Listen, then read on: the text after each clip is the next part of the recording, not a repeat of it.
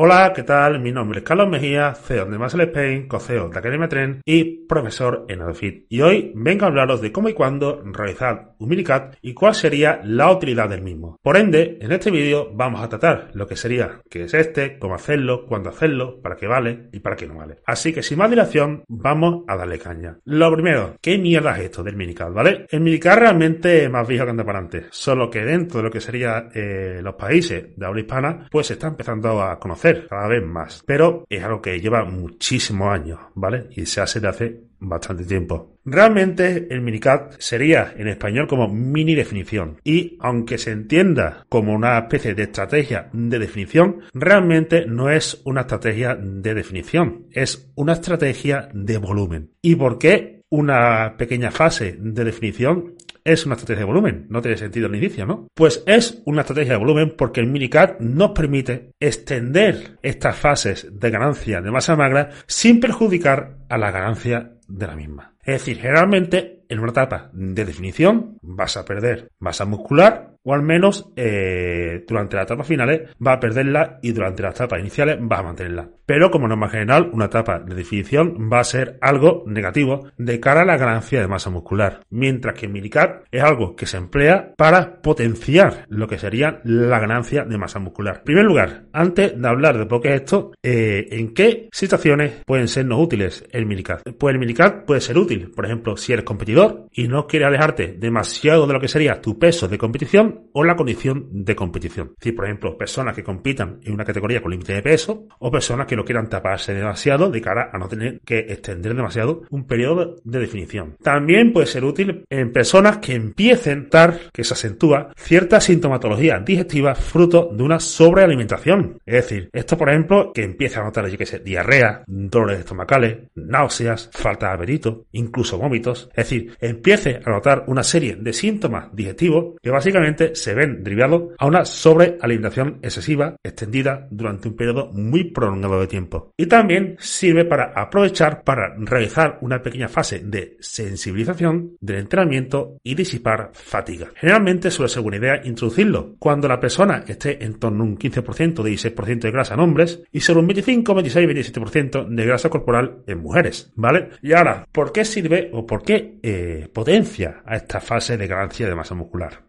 Generalmente, eh, como se ve aquí, el minicat no se hace por lo que te sale de los cojones.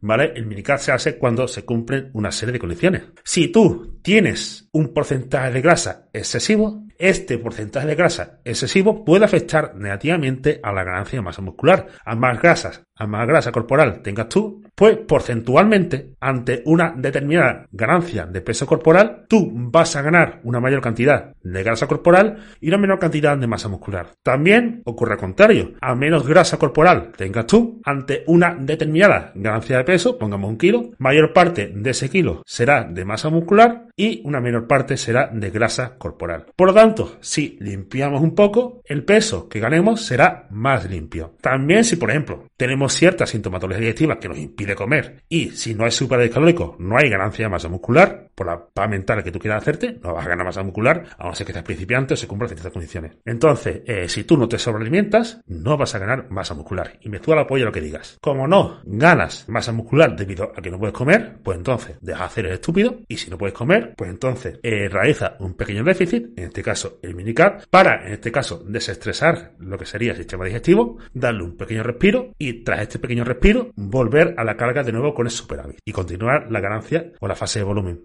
Y también, por ejemplo, puede darse el caso de que haya mucha fatiga acumulada, de volumen de entrenamiento, etcétera, ¿vale? Entonces, en estos casos, pues se puede aprovechar el minicat, es decir, cortamos esa caloría, vamos quitando un poquito de grasa y también aprovechamos para disminuir el volumen de entrenamiento y disipar fatiga. Teniendo en cuenta que hace falta mucho menos volumen de entrenamiento para mantener masa muscular que para ganarla, pues aprovechamos para disipar esa fatiga y además mientras estamos disipando esta fatiga, estamos quitando grasa corporal. Recordemos, luego cuando volvamos a subir las calorías, volvemos a subir el volumen de entrenamiento y estaremos en un estado donde no tendremos acumulada tanta fatiga y aparte tendremos una menor cantidad de grasa corporal como tenemos una menor cantidad de grasa corporal, pues una mayor parte del peso que ganemos será masa muscular y una menor cantidad de peso que ganemos será grasa corporal. ¿Vale? Entonces, en definitiva, lo que es el minical, como ves, es una estrategia de volumen que se hace para potenciar la ganancia de masa muscular. Ahora, indicaciones generales del minicat. Pues en cuanto a la duración, como norma general, deberá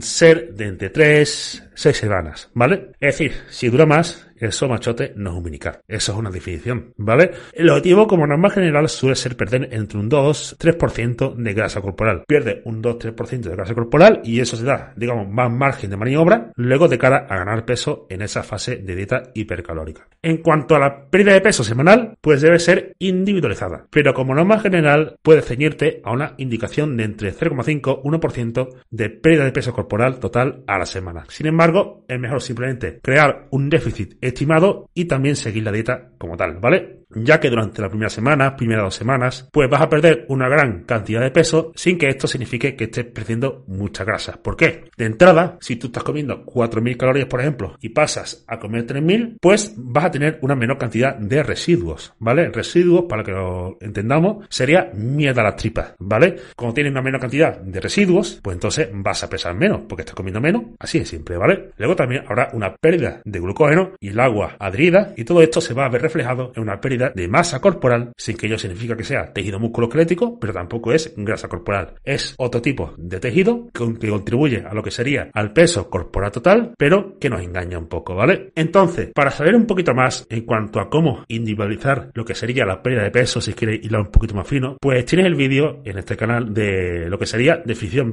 lenta versus rápida, ¿vale? En ese vídeo se explican una serie de conceptos, los cuales pueden serte de utilidad de cara, en este caso, a individualizar lo que sería el déficit, ¿vale?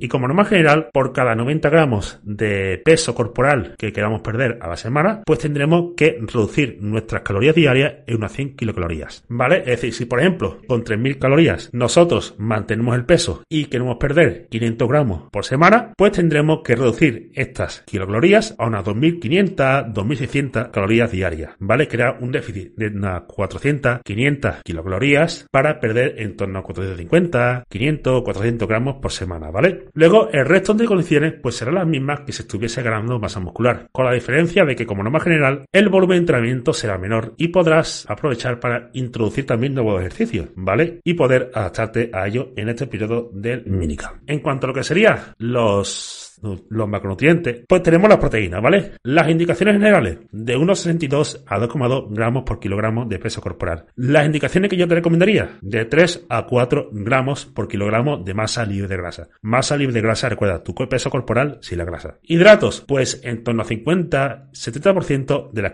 calorías restantes, ¿vale? Es decir, tú coges las calorías de la cantidad de proteína que estés consumiendo, se las restas a las calorías que tengas que consumir y eso sería ya las calorías restantes. Pues estas calorías restante el 50-70% para los hidratos y el 30-50% para la grasa, en función de lo que sería la cantidad de hidrato que emplee, ¿vale? Entonces primero fijamos las proteínas, luego los hidratos y por último las grasas, ¿vale? Entonces, el resumen es que el Minicat es una estrategia de volumen que se usa para ampliar la definición de la duración del mismo. Se suele introducir cuando se supera cierto porcentaje de grasa y la fatiga de entrenamiento es alta o cuando se está saturado de comida. La duración, como norma general, será de entre 3, seis semanas, y el resto de indicaciones son exactamente iguales que una definición normal. Déficit, macronutrientes, entrenamiento a modo genérico, no sé qué quieras, disipa fatiga, etcétera, ¿vale? Así que bueno chicos, eso es todo por el vídeo de hoy. Recuerda que en la descripción del vídeo tienes enlace a los cursos de AdoFit para poderte formar de forma homologada en nutrición o entrenamiento. Si te gusta, da like, si tienes cualquier duda, ponla en los comentarios y nos vemos de cara a próximos vídeos.